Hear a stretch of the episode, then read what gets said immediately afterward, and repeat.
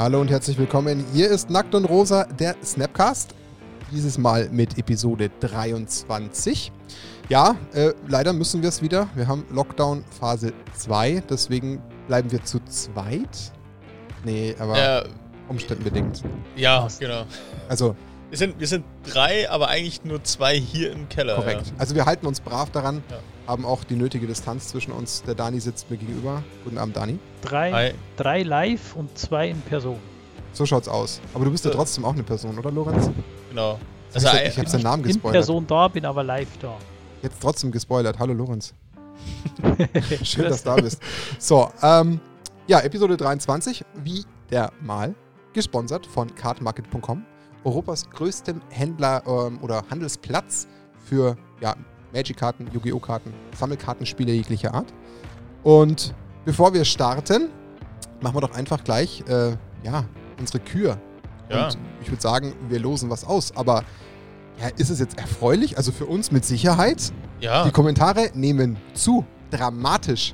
ja, auf jeden Fall. Also man darf ja Worte wie dramatisch zu Zeiten einer US-Präsidentenwahl mit Sicherheit verwenden. dass wir hier dramatische ähm, Entwicklungen auch bei uns verfolgen. Aber Ja. natürlich im Positiven. Wir freuen uns Ja. wahnsinnig. Ähm, die Folge mit Kai Solaris. Äh, Grüße daher auch an Kai. Hat äh, auch auf jeden Fall einige Wellen geschlagen wieder mal. Hat auch wirklich ähm, noch ein paar neue Zuhörer gebracht. Da freuen wir uns sehr drüber. ja, und an- wir hoffen auch ein paar neue Zuschauer für den Kai. Das mit Sicherheit. Also auch Ja. beim Kai habe ich gesehen, dass sich durchaus der ein oder andere von unseren Schweinchen hin verirrt hat. Ja, und ähm, aus diesem Grund haben wir eine richtig, ähm, ja, tatsächlich mal große Auswahl an, an Kommentaren. Ah, 15, okay. Aber verglichen mit so sonst 6, 7 ist das dann doch nochmal Verdoppelt. eine Verdoppelung oder fast Verdreifachung. Das ist wie, wie, wie eine Corona-Kurve, exponentiell. Okay. Ich sehe schon. Äh, keinerlei Verbindung zwischen Corona und unserem Podcast. Also okay, sorry. Ja, Dani dann hat es Dani hat's wieder verstanden. war das jetzt ein unangebrachter Kommentar, das tut mir leid. Wir, lass uns das Cool. einfach gleich äh, kaschieren, okay. äh, Lorenz. Lass es kaschieren. Du bist äh, der Würfelmeister mit ich bin der random.org. große Würfelmeister. Du bist der Würfelmeister. Ich habe hier alle 15 Namen äh, runtergeschrieben. Jeder schön säuberlich hier auf einem Blatt Papier vor mir. Und wenn der Lorenz mir gleich die von ihm ausgewürfelte Nummer sagt, dann verkündige ich den äh, freudigen Gewinner eines 8 Euro Card Market Gutscheins, den er dann im Anschluss von uns ähm, zugeschickt bekommt. Was kann man für 8 Euro kaufen? So, was, was gibt's da so? Nighthorse, zwei Nighthorse Scavenger könnte man zum Beispiel kaufen. Wenn man die braucht. Oder ein Shockland. Zum Ah, Beispiel. Ein Schockland ist doch schon mal ja. ganz nett. Ja, Lorenz, also Walter dann, deines Amtes. So klicke er, genau. Genau, so klicke er digital auf seinen Mauswürfel. Zack. Und ich würfle die 13. Die 13, das ist der Onkel Grave. Onkel Grave. Ja. Onkel Grave. Schön. Nighthawk Scavenger Onkel Grave liegt Und- ja dann doch recht nah Und du schickst ihm das dann einfach über, über Private Message, über YouTube oder muss also, er sich wenn melden ich bei ihn nicht äh, per Private Message direkt anschreiben kann, dann äh, würde ich unter seinen Kommentar kommentieren und ihn bitten, sich Ah. zu melden. Das haben wir beim letzten Mal auch schon gemacht, hat wunderbar funktioniert. Von daher, ähm, das ist quasi die Methode. Ah, okay. Genau, und dann ähm, würde ich sagen, wir haben jetzt einen glücklichen Gewinner. Äh, Onkel Grave, viel Spaß mit den 8 Euro. Ähm, Äh, mach was zu dem Thema noch ein kleiner Shoutout an die Person, ich weiß nicht, wer es war, der unseren äh, letzten Podcast als ein Croissant bezeichnet Ja, hat. Stimmt, Fand das ich hat- sehr schön. das hat echt für viel Erheiterung gesorgt. das auf jeden Fall. Ich weiß den Namen leider jetzt gerade auch nicht das, auswendig. das, war, das, war, das war wirklich herrlich. Äh, unsere, unser Podcast ist wie ein Croissant. Ja. Das finde ich. Ist schon, ist Das- schon sehr schön von der Vorstellung, muss ich sagen. Das Gefällt mir gut. Gut Aber ich habe ja kommentiert, das habe ich auch mir nicht nehmen lassen, dass wir weiterhin dafür sorgen, dass wir der Cappuccino zum Croissant sind. Also Ja. es soll ja schon ein rundes Bild sein. Okay, wir haben einen Gewinner, wunderbar. Und ja, es passt thematisch von der Überleitung. Ähm, denn ihr seht, wenn ihr uns gerade bei YouTube eingeschaltet habt oder vielleicht auch im Nachgang nochmal anschauen wollt, weil es ja äh, quasi dauerhaft auf YouTube zu sehen ist, wir haben hier ein bisschen was auf dem Tisch stehen und das hat einen ganz, ganz einfachen Grund. Ja, unsere ähm, lieben Freunde von Ultimate Guard, ähm, die werden jetzt, ähm, wenn ihr den Podcast hört, weil wir ihn äh, zu einem späteren Zeitpunkt quasi veröffentlichen als eigentlich normal, und zwar ähm, sollte der 17. November werden, werden die einen eigenen Online-Shop launchen und das als Hersteller. Das ist ja, Ja. eigentlich eher ungewöhnlich, muss man fairerweise sagen. Und ähm, ja, damit wir natürlich äh, entsprechend Aufmerksamkeit erzeugen und Ultimate Guard sich natürlich vielleicht den einen oder anderen von euch äh, im, im Online-Shop wiederfindet, waren sie so freundlich und haben uns ein bisschen Produkte zur Verfügung gestellt, nämlich den Archive 800 Plus Xenoskin, der Ja. eigentlich ein paar wenige Tage vorher schon äh, sein Release-Date hatte. Das müsste der 13. November sein, wenn ich auch da nicht ganz falsch bin. Das heißt, das ist ein frisch auf den Markt gekommenes Produkt. Und davon haben wir insgesamt zwei Stück, denn wir haben zwei parallel laufende Gewinnspiele. Das erkläre ich ganz kurz. Und zwar das. Aufpassen jetzt. Aber genau, wirklich aufpassen, wichtig. so, sollen wir danach oder davor so ein bisschen diesen Archive erklären? Warum ist er so besonders? Das machen wir gleich danach, Okay. damit die Leute erstmal wissen, was kriegen sie überhaupt. Und dann kannst du es ja erstmal nochmal richtig heiß machen. Das Okay. kannst dann du nochmal übernehmen. Soll, soll ich sie heiß machen? Du machst sie dann heiß, genau. Okay. Ähm, also zwei Gewinnspiele sind es, die parallel laufen. In beiden Gewinnspielen gibt es jeweils einmal, einmal den Archive 800 Plus, plus eine Playmat, die es hier auch von Ultimate Guard gibt, ein Cappy und den zugehörigen Turnbeutel. Und das eine Gewinnspiel läuft über unseren Podcast, der in dem Moment hauptsächlich jetzt über YouTube nur abgehandelt werden kann. Ihr müsst also lediglich bei YouTube unserem Kanal folgen und in einem Kommentar schreiben, was ihr euch denn von Ultimate Guard als zukünftiges, vielleicht auch sehr innovatives Produkt mal wünschen würdet. Denn das ist für Ultimate Guard natürlich auch super spannend, da von euch Nutzern ähm, Ideen und auch Anregungen zu erhalten. Und das ist unser ähm, quasi unser Vorschlag, dass ihr das dort als Kommentar abgebt und dann qualifiziert ihr euch dafür.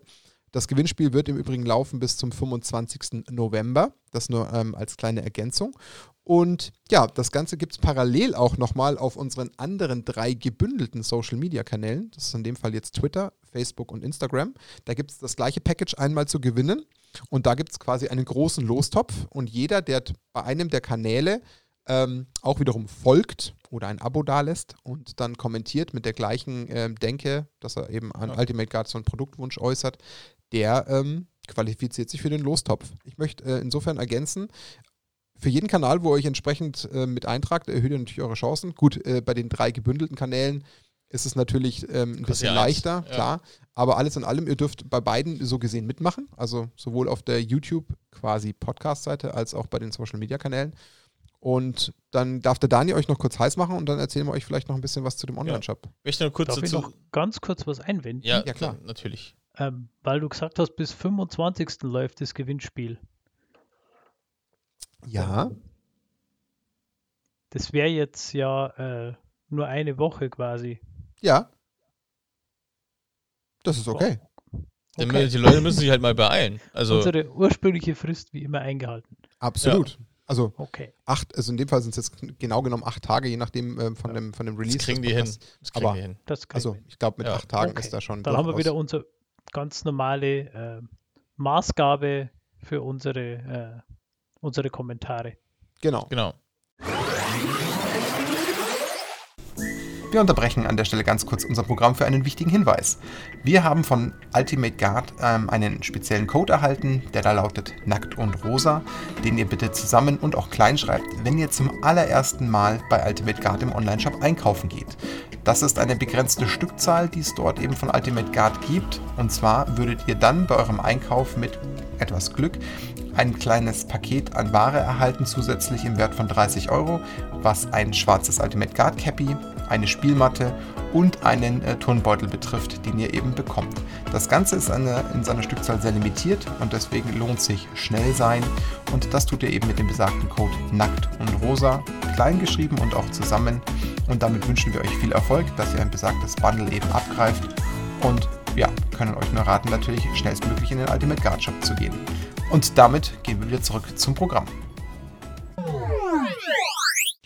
Ähm, was ich euch auf jeden Fall auch versichern kann, ist, weil das wissen wir, eure Kommentare werden von Ultimate Guard gelesen. Ja. Also es ist nicht so, dass ihr einfach nur zur Gaudi jetzt da einen, einen Kommentar drunter postet, sondern Ultimate Guard macht das Ganze, um wirklich wissen zu wollen, was ihr für Produkte haben möchtet. Also nutzt die Chance, auch wenn ihr vielleicht nicht gewinnt, habt ihr aber Glück, dass ihr euer Wunschprodukt bekommt irgendwann. Also von daher, das auf jeden Fall nicht verstreichen lassen, weil sie hören zu, sie lesen. Ähm, genau, was ist an dem Archive 800 Xenoskin so, so relevant? Also, keine Angst, ich mache jetzt keine riesen Werbeveranstaltung, aber nur vor allem für die Zuhörer, die jetzt vielleicht nicht das Video sehen. Ähm, es ist der erste Archive, der tatsächlich 800 fasst. Sonst gab es bisher immer nur ein Ar- Archive, der entweder so um die 600 geha ähm, gehalten hat oder auch eine Playmat. Also das ist jetzt der allererste, der lang ersehnte mit wirklich 800 oder eigentlich 900 Double Sleeved Karten, könnte man eigentlich sagen, die da reinpassen. Und ähm, es ist der jetzt von der neuen Variante, ihr kennt ja alle den Smart Hive, natürlich kennt ihr alle den Smart Hive, der, ähm, da gibt es auch, ähm, da gibt's auch ein gutes Review auf unserem YouTube-Kanal dazu. Und der hat auch diesen neuen Verschluss, diesen Snapclaw heißt der. Also, das ist auch jetzt wieder neu. Das ist wirklich dann, der, das Ding geht nicht auf. Und deswegen ist es eigentlich mal eine Größe, weil jeder von uns weiß es, wir haben, keiner hat irgendwie nur vier Commander-Decks oder sowas, so wie es der Smart Type 400, sondern tendenziell eskaliert es eher Richtung 8 oder 12. Deswegen ist es mal gut, ein Archive zu haben, wo wirklich mal alle Commander oder zumindest ein Großteil der Commander auf jeden Fall reinpassen. Und darum ist der, ist der neu quasi. Oder zwölf Legacy-Decks, wie man es halt so hat. Ja, oder genau, 12 Also- Legacy-Decks. Zwölf Oder Legacy-Decks schleppt man zwölf schon. Oldschool-Decks, wie Ja. es der Tom vielleicht hat. Genau, also die man einfach ganz gemütlich unterm Arm mit sich trägt. Ja. Aber es ist auf jeden Fall die beste Art und Weise, 12 Oldschool-Decks rein zu, äh, zu, zu verstauen. Es gibt, glaube ich, sonst, es ist auf jeden Fall wasserdicht, also von daher ähm, sollte da wenig, am wenigsten passieren. Genau. Also das gibt's zu gewinnen. Ähm, schöner Warenwert, schöne Ja. Produkte. Da kann ich natürlich nur euch alle dazu ermutigen, äh, fleißig mitzumachen. Wir freuen uns über jeden, der teilnimmt. Ultimate Guard freut sich über jeden Kommentar. Und der Hintergrund ist, wie wir es gerade schon erwähnt haben, Ultimate Guard hat einen eigenen Online-Shop gelauncht. Ähm, jetzt ist das natürlich theoretisch eine Sache, da könnte man sagen, hm, ah, eigener Online-Shop, Hersteller, puh, ähm, aktuell Corona, lokaler Handel, jetzt gerade wieder vom zweiten Lockdown betroffen. Ist das jetzt so cool? Ähm, ja und nein. Also ich glaube, da kann man fair und kontrovers bleiben und da sind wir uns auch sicher, dass auch genau auch Ultimate Guard genau weiß, dass wir da immer sehr ähm, versuchen, ähm, objektiv zu bleiben. Also im ersten Moment könnte man natürlich jetzt negativ denken. Tendenziell. Aber ich bin an der Stelle tatsächlich sehr offen und, und transparent. Ich habe dann aber noch äh, eine, eine nicht unerhebliche Komponente erzählt bekommen, ähm, oder wir in dem Moment. Und die finde ich, ähm, die unterstreicht wieder das, was wir auch damals im allerersten Interview auch mit dem André so ein bisschen schon verspürt haben, dass tatsächlich, und da bleibe ich dabei, Ultimate Guard nicht einfach nur ein Hersteller ist, der einfach nur macht und ignoriert, sondern der wahnsinnig, ich möchte schon fast das Wort einfühlsam ist, ähm, insgesamt betrachtet. Denn sie haben das Ganze unter dem Aspekt eines Connected Stores quasi ähm, ins Leben gerufen. Und was meint jetzt Connected Stores? Das ist eigentlich vom Prinzip relativ simpel.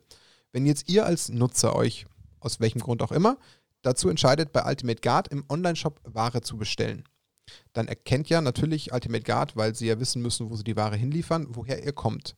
Und weil sie dann wissen, was eure Postleitzahl ist, wo ihr wohnt, schaut Ultimate Guard in seiner eigenen Datenbank, wo sie natürlich wissen, wo ihre ganzen Händler, mit denen sie zusammenarbeiten, sitzen, welcher der nächstgelegene lokale Händler ist, der eben hier in dem Umkreis seinen Laden hat, wo ihr bestellt habt und vergütet ihm prozentual einen Teil dieses Umsatzes. Und das muss ich sagen, ist Aber ich glaube, es ist nicht der Außergewöhnlich. nächstgelegen, sondern es ist im selben Postleitzahlengebiet. Meine ich. Also ich muss noch eine weitere Ergänzung machen. Also ob es jetzt das Postleitzahlengebiet war, weiß ich nicht ganz genau. Ich glaube, das tut der Sache jetzt erstmal keinen Nee, es Abbruch. ist der nächstgelegene. ja, genau. Es- der nächstgelegene. ne, siehst du? Aber Ja, ich, noch eine ganz wichtige Komponente. Man muss fairerweise sagen, natürlich der nächstgelegene Händler, der auch Ultimate Guard Ware handelt. klar. also muss man fairerweise sagen. Also Ne? nicht der Bäcker um die genau. Ecke. Erstens Ja. das nicht. Außer er zweitens- hat Ultimate Guard Produkte, das kann ja Genau. sein. Und zweitens nicht der Laden, der bei Magic vielleicht nur Ultra Pro in seinem Sortiment hat. Der kriegt natürlich auch keinen Cent, verständlicherweise. Also ich kann jetzt da mal theoretisch euch auch eure Meinung äh, wiedergeben lassen. Ähm, bin der Meinung, ähm, dass es ich persönlich wahnsinnig cool finde. Also ich mag diesen Ansatz enorm, weil er wirklich außergewöhnlich ist. Also man kennt da draußen nicht viele Firmen, die da auch, auch mehr oder weniger einfach mal über den Tellerrand hinausblicken und auch an andere denken. Und ich finde, das tun sie da definitiv. Klar, am Ende des Tages muss man ein bisschen abwarten. Ähm, ziehen die Mhm. jetzt enorm viel Geschäft von irgendwelchen ähm, lokalen Händlern weg? Das kann ich nicht sagen und nicht einschätzen. Also da möchte ich mir noch nicht irgendwelche äh, Mutmaßungen anmaßen, aber für den Moment muss ich sagen, finde ich die Idee, dass sie Umsätze anteilig auch an diese Händler abgeben, wahnsinnig stark. Punkt. Mhm. Meine Meinung. Also, ähm, ich würde jetzt einfach mal starten, weil ich hier so ein bisschen die Händlerseite vertrete, würde ich jetzt mal sagen, weil ich hier im Store arbeite. Und ähm, ich bin da zwiegespalten, was das Thema angeht. Also, ähm, also sie hätten, also ich verstehe den Schritt von Ultimate Guard unbedingt, weil es macht für sie nur Sinn. Ähm, einerseits haben die ja, wenn die Händler leiden, leiden sie ja auch. Also wenn Ultimate, wenn es einen Lockdown gibt und die Händler ähm, zumachen müssen, müssen sie auch, haben sie auch weniger Umsätze. Dass sie sich da ein bisschen unabhängiger ähm, aufstellen, ist einfach nur klug. Ähm, und sie hätten es nicht machen müssen und haben trotzdem gesagt, okay, wir geben was davon ab. Deswegen, das ist schon mal sehr, sehr gut, dass sie, das, dass die Leute nicht einfach in den Regen ste stehen lassen. Nichtsdestotrotz ist es für die Händler, natürlich sind sie skeptisch. Die, also man weiß nicht ganz genau, wie, wie, was das für einen Einfluss haben kann. Es hängt jetzt sehr stark davon ab, wie Ultimate Guard ihren Online- Online-Shop befüllt. Also wenn es jetzt zum Beispiel Ultimate Guard Produkte verkauft, die es nur im Online-Store gibt, oder eine Preispolitik fährt, die quasi es unmöglich macht, dass du im Laden diese, diese Preise mitziehen kannst, dann wird es schwierig. Oder wenn es, keine Ahnung, dann gibt es eine Sale-Aktion und auf einmal müssen halt bestimmte Farben raus. Das würde es dann vielleicht für, für die Stores ähm, schwierig machen. Wenn sie aber so, ich sag mal, so eine Art Apple-Prinzip fahren, dass sie sagen, okay, bei uns sind die Preise normal oder ich meine, Games Workshop macht es ja genauso. Games Workshop funktioniert auch super online und Store. Deswegen, es gilt wirklich abzuwarten, was ihre Strategie für diesen Online-Shop ist, wie sehr das den, weil ich kann euch sagen, diese 10% sind ja nicht die Marge, die sie sonst eigentlich hätten, wenn sie es direkt verkaufen. Klar. Deswegen ist es gemischt, aber man ist auf jeden Fall positiv dahingehend gestimmt, dass sie wirklich an die Händler gedacht haben und dass sie, weil sie hätten es nicht tun müssen. Sie müssen nicht Geld abgeben. Aber jetzt stelle ich eine ganz simple Frage. Jetzt machen sie ja an der Stelle sowieso schon die Händlerbeteiligung. Ja. Glaubst du jetzt allen Ernstes, auch wenn wir es noch gar nicht wissen, ob denn jetzt diese Befürchtungen, die du geschildert hast, dass sie die wirklich so umsetzen? Also da muss ich ganz ehrlich sagen, ich Nee, lege mal ein Stück weit meine Hand ins Feuer. Ein Stück weit. Ich hoffe, ich verbrenne mich nicht, aber das tue ich. Dass ich nicht glaube, dass sie genau das tun. Das würde irgendwie Ja. Ultimate Guard A nicht zu, zu Gesicht stehen und würde sich auch irgendwo mit der Logik beißen, dass du ähm, Händler beteiligst, weil, wie du schon sagst, am Ende des Tages muss man ja trotzdem darauf achten, dass auch den Händlern es weiterhin gut geht, weil trotzdem die Leute dorthin gehen. Das ist halt nun mal bei Magic so. Also Ja. ich glaube, es ist, wie du sagst, ich glaube, es ist eher eine, eine Absicherung, die ich verstehen kann. Also gerade in Zeiten wie äh, Corona, dass man sagt, hey, ich muss vielleicht noch gucken, dass ich da das ein oder andere an Umsatz noch irgendwie mitnehme. Aber ich glaube jetzt nicht, dass es ein ähm, wirklich so eine richtige Harakiri-Aktion ist mit irgendwelchen fiesen Dumpingpreisen, die kein Händler mehr mitgehen kann oder spezielle Flash-Sales oder Ja. irgendwelche Spezialprodukte. Das wäre nicht Ultimate Guard. Aber Nee, glaube ich auch nicht. Klar. Glaube ich, also Ja. überhaupt nicht. Also wir haben ja auch im ersten Gespräch mitbekommen, wie wichtig ihnen die Händler Ja. sind. Also Also eben. die geben die sich da, also man muss wirklich, Ultimate Guard gibt sich da ultra viel Mühe. Deswegen, ich glaube ich es auch nicht. Ähm, ich ich sage nur, Aber das sind, so, das sind so die Befürchtungen, die halt so Stores haben, weil die, die halt generell mehrere Befürchtungen haben gerade. Ist ja nachvollziehbar. Aber ähm, ich von Ultimate Guard selber glaube ich auch nicht, dass die sowas in der Form machen. Die, ja- so wie wir sie kennengelernt haben, Ja. sind die da immer sehr sinnvoll Loyal. unterwegs. ich würde das. Wort, Wort loyal tatsächlich verwenden. Genau. Äh, Lorenz, du noch irgendeine Meinung, die vielleicht fehlt oder irgendeine Ergänzung? Nö, also ich bin ähnlicher Meinung, sagen wir so. Ich finde es auch gut, dass sie das machen, ähm, weil klar, man hat immer dieses, äh, diesen Zwiespalt, dass äh, online einkaufen ist komfortabel, das ist einfach, das ist äh, mal schnell gemacht von daheim. Und gerade jetzt, wenn man eigentlich nicht rausgehen soll im Lockdown, ähm, aber man hat halt schon immer so, also zumindest ich habe jetzt dann schon so dieses Gefühl, ja, eigentlich will ich ja doch lokal unterstützen und mein Store irgendwie vor Ort unterstützen. Von dem her finde ich es gut, weil man halt so ein bisschen mit gutem Gefühl einkaufen kann online. Genau. Vor allem Mhm. fairerweise noch als Ergänzung, man muss ja auch berücksichtigen, klar, Corona treibt gerade viele dazu, aber es hat ja deswegen noch lange nicht auch jeder unbedingt immer auch automatisch einen richtigen Online-Shop. Hat er ja auch nicht als lokaler Händler. Ja. Klar, aktuell werden die fast schon dazu gezwungen, muss man ja leider Ja. sagen. Aber alles in allem gehört da ja zu einem Online-Shop nicht einfach nur, dass man den Online-Shop auf die Beine stellt, da ist auch ein bisschen logistischer Prozess dahinter etc. Ähm, deswegen hat da ja auch nicht jeder dafür die Ressourcen. Deswegen, Ja. ich sehe dem Ganzen erstmal positiv entgegen. Das Ganze, wir werden es beobachten, klar. Man kennt uns als einen Wir bleiben kritischen dran, wir berichten Podcast, nach. genau. Wir sind ganz Genau. nah dran. Ja. Ähm, die guten alten Bildreporter. Und wenn es Skandale gibt, dann decken wir sie auf. Das machen wir. Aber, Okay. wie gesagt, greift zu. Hier gibt es was zu gewinnen. Lasst es uns wissen, was ihr eben noch für weitere äh, Produktwünsche habt. Nehmt an den Gewinnspielen teil und dann freuen wir uns darauf, wenn wir da bald einen neuen Gewinner oder zwei in dem Fall ja quasi Ja. bekannt geben dürfen. Deswegen bin mal gespannt, wie dann die Kommentarspalte bei ähm, YouTube zum Beispiel auch sich im Vergleich zu diesem Mal schlägt. Ob er die 15 Eig- Eigentlich, eigentlich muss es explodieren. Theoretisch ja. Eigentlich schon. Aber Apropos explodieren. ja. Ich explodiere, weil ich zu doof bin, Commander-Decks zu bauen. könnt, könnt ihr mir da helfen? Da können wir dir mit Sicherheit helfen. Du bist nicht allein, Martin. Das haben wir noch gar nicht gesagt, was eigentlich der Content dieses, dieser Folge Stimmt. ist. Jetzt warten Leute schon seit Du denkst 10 dir, Minuten, Alter, labern 18 über- Minuten, genau. Ja, was über ist Gewinnspiele, diese ey. Woche los? Was spielen wir denn da? Was, was machen wir denn?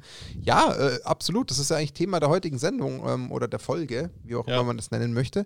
Wir haben uns mal, ähm, ja, quasi vorgenommen, den Leuten, die natürlich fast schon im Idealfall komplett neu zu Commander stoßen, aber ich denke auch dem einen oder anderen, der schon etwas länger bei Commander dabei ist, einfach nochmal so wirklich die Basics an die Hand zu geben, was jetzt in erster Linie den Deckbau betrifft, weil da kann man ja viele Sachen falsch machen.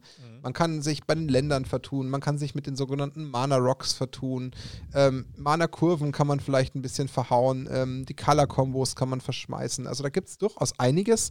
Ich bin dafür da, dumme Fragen zu stellen, weil ich äh, unwissend genug bin, um die richtigen Fragen stellen zu können. Könnte man viel sagen, Okay. weil der, weil der Martin nicht selber wirklich Decks von Scratch abbaut, sondern weil sie eher kopiert. Also man nennt mich auch Mr. Äh, NetDeck, aber das ist okay. ja.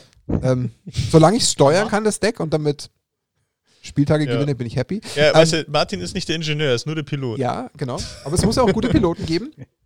Ähm, also Hintergrund ist ganz einfach. Warum, warum machen wir das? Ähm, ich meine, jetzt gibt es tatsächlich auch einen ähm, anderen neuen Podcast, der sich ja auch sehr stark auf Commander konzentriert. Wir wollen jetzt an der Stelle keine billige, nachgezogene Copycat sein, das ist gar nicht unser Nee. Anliegen. Aber nichtsdestotrotz haben wir ähm, auch eine sehr starke Commander-Community und dadurch, dass wir ja das Ansinnen haben mit unserem Podcast, ähm, Magic ja sowieso auch, ich sage jetzt mal, gesellschaftstauglicher zu machen und gerade Commander einfach genau das besagte Format ist und dann auch noch Commander Legends kommt, gibt es ja eigentlich ehrlich gesagt gerade nichts, was besser passt thematisch, um das mal abzuhandeln. Also von daher, So ist es. das ist der Hintergrund. Also ich denke auch gerade so die Spoiler, die bei Commander Legends dabei waren, da waren schon wieder ein paar Brecher dabei, wo man schon echt sagen kann, alter Ja. Vater, da brennt die Hütte bald wieder, also zumindest mal auf den Commander-Tischen.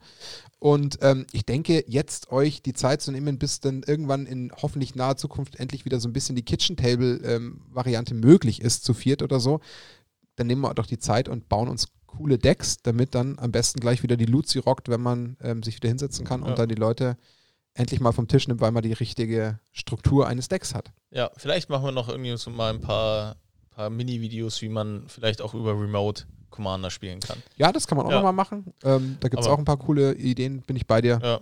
Können wir uns auch noch überlegen. gerne. Ähm, aber lass uns, also wir sind auf das Thema drangekommen, also Martin hat es schon erklärt, aber es gibt auch sehr, sehr viele Leute im Laden, die nachfragen und die, die einfach wie ein Ochs vom Berg stehen und sagen, okay, ich möchte Commander anfangen, ist ein cooles Format, ich habe hier mir ein Precon gekauft oder aber wie verbessere ich das jetzt? Oder wie gehe ich da voran? Was ist ein Precon, falls jemand anfängt, Magic Ah, und Commander Precon- zu spielen? Ein vorkonstruiertes Deck. Dankeschön.